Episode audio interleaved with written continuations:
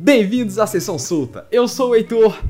Eu sou o Marlon e hoje a gente tá aqui para falar dele, o querido e famigerado prensadinho, né, não, Heitor? É isso aí, o questionável, aquele que às vezes não falta, às vezes falta, no começo do ano tem crise, não.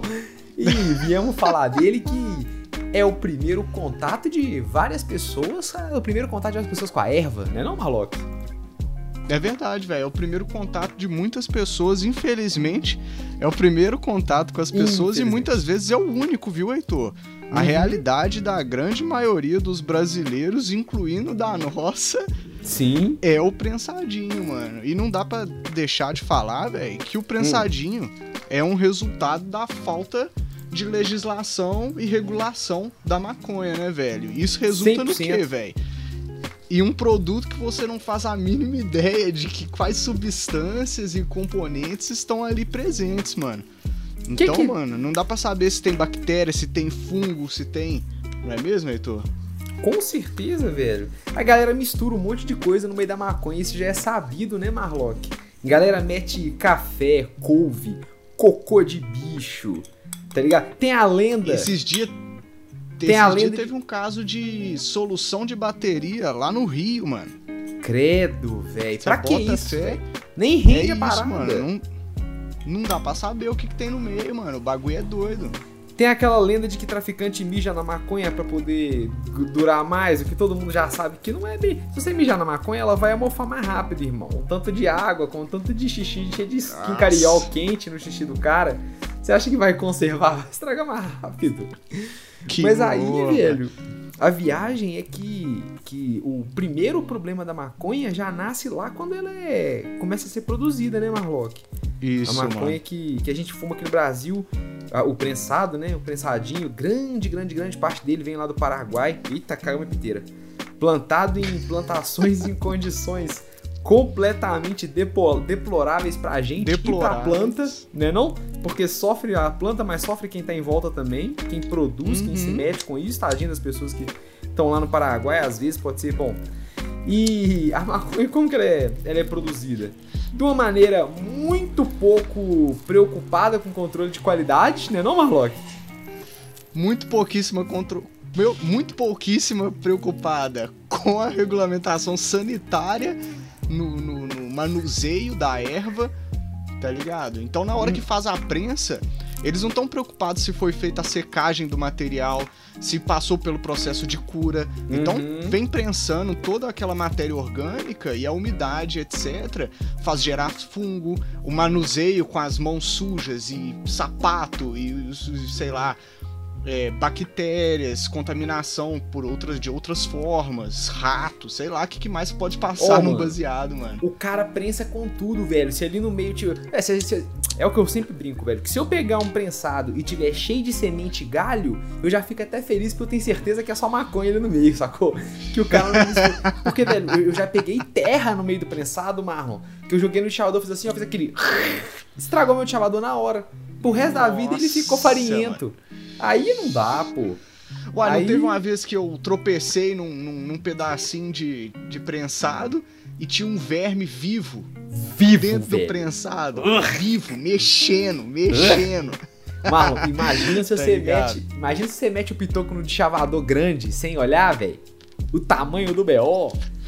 Manda pra dentro, manda pra dentro sem Você tá, tá doido tá ligado, de velho. Não pode, tem que achou o verme, não pode fumar verme, né, velho? Pelo amor de Deus, pode não. Outra parada que é importante falar também, né, Heitor? É hum. É que, como a gente também não sabe quais são as propriedades que tem ali, isso inclui os canabinoides. Então não há controle da quantidade de CBD, de THC, as concentrações dos diferentes canabinoides ali presente na planta. Uhum. Então, por exemplo, uma mãe que busca o acesso clandestino à maconha para dar um óleo feito de maconha para saúde do seu filho que sofre, vamos supor aí de autismo, vamos dizer. Epilepsia um refratária. exemplo só.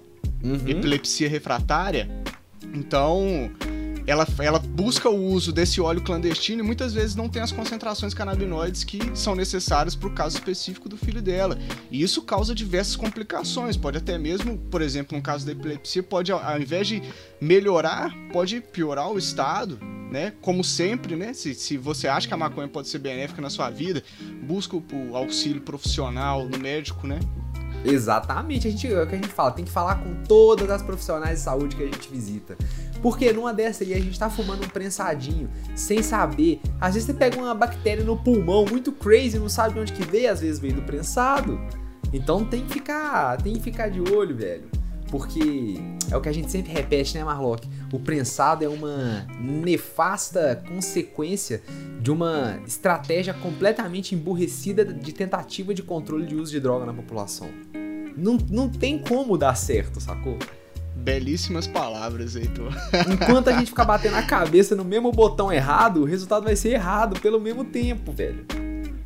Mas é aquela, né, time? É a realidade do Brasil, é o que muitos maconheiros têm acesso, é o inclusive o que nós do Banza, de forma majoritária, temos acesso e fazemos o uso, tá ligado? Ó, É a realidade de muitas pessoas, como sempre, a maior redução de danos é não consumir a droga, mas se for espécie. consumir, busca formas de redução de danos. E uma delas é evitar o consumo do prensado, que, como a gente disse, é uma droga que a gente não consegue ter é, é, controle de qualidade algum no consumo.